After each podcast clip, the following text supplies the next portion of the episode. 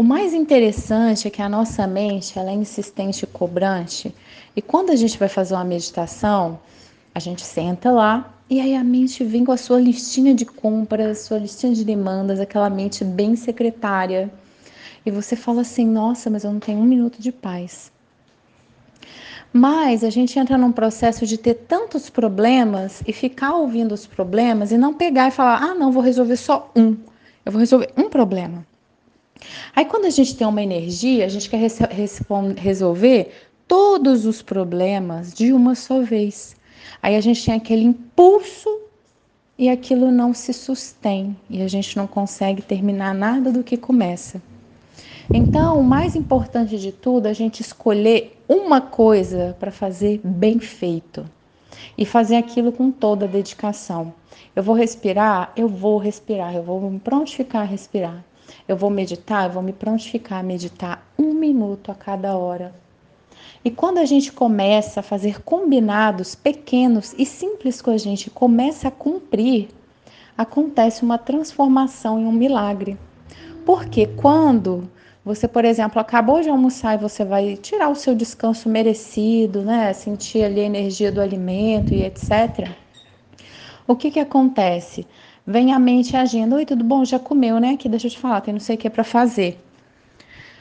Então, se você tem hora para fazer as suas coisas, e se você faz essas pequenas coisas todos os dias, quando a sua mente vem lá depois do almoço, você vira para sua mente e fala assim: Olha, querida, então, tem que falar com gentileza, não é tipo, olha, querida, assim, com deboche, não. Olha, querida, tudo bem, tem que fazer isso? Que ótimo, eu vou fazer. Só que o horário de fazer isso é seis horas da tarde. Agora é a hora de descansar porque acabou de comer vai ser bom para nossa memória, para o intelecto, para os músculos. Olha que maravilha. E aí a mente vira e fala assim: então tá bom, é mesmo. Ela vai fazer isso seis horas. Ela faz mesmo as coisas que ela fala que vai fazer. E aí aquele pensamento vai embora.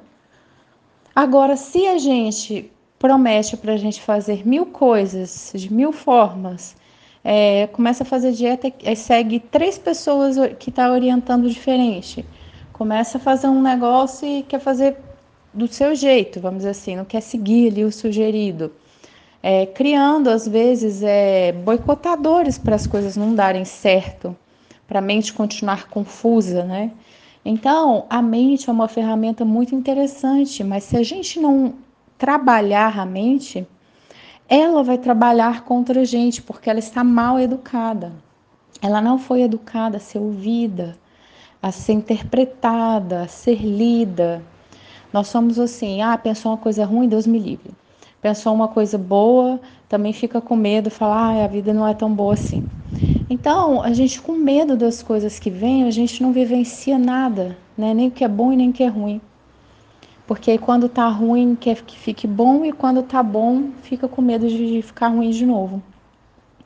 Então, essa capacidade de se programar e se e dar comandos a si mesmos pequenos né? Um minuto, você consegue respirar um minuto para você? Você tem um tempo para todo mundo e para você e para o seu corpo. Ele também precisa ser olhado. Nós precisamos ser olhados. E quando a gente faz essa prática de meditação, a gente olha para o nosso corpo inteiro. E quando a gente olha para o nosso corpo inteiro, a gente está olhando para todas as emoções que já aconteceram, todas as palavras que foram ditas e não ditas. Tudo. Você olhou para tudo.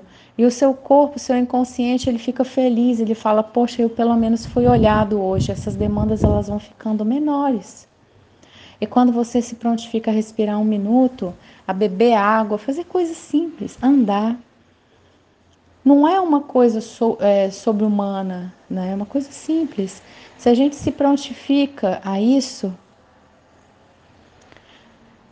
a gente ganha um espaço, porque quando um pensamento vem te pedir alguma coisa, falar que você tem que fazer alguma coisa naquela hora, ou você está fazendo uma coisa já pensando que você tem que fazer outra, você vai poder falar: olha, isso daí é tal hora, eu já me organizei, eu sei para onde eu estou indo.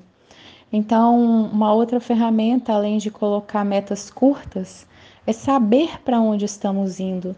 Para onde nós estamos nos direcionando neste momento? Eu estou me direcionando é, para qual direção? Porque se eu não sei para onde eu estou indo, se eu não sei qual é a minha meta, eu não tenho um planejamento. E se eu não tenho um planejamento, estou empurrando a vida com a barriga, o preço é alto. O fígado general, ele vem querer fazer um planejamento. Aí você começa a acordar três horas da manhã e perder o sono e ou só vai dormir depois das três e fica aquela ansiedade e não sabe por quê. Então pega um papel e uma caneta, escolhe uma coisa que você gosta, escolhe um sonho para você lutar. Coloca uma meta clara e definida. Escolha. Use o seu livre-arbítrio e trabalhe nele. Planeje isso, trabalhe. E assim você terá a oportunidade de, quando vierem as coisas insalubres, as cobranças internas ou externas, você, do seu centro, saber. A pessoa, ah, isso daqui, isso, isso, isso. Ah, sim, isso daí é tal coisa, eu já me organizei, isso daqui é dessa forma, é assim que funciona. A gente traz mais paz para nossa mente, para a mente das pessoas que vivem ao nosso redor, porque as pessoas se sentem confortáveis. E essa é a mensagem de hoje. Eu desejo a todos bons momentos.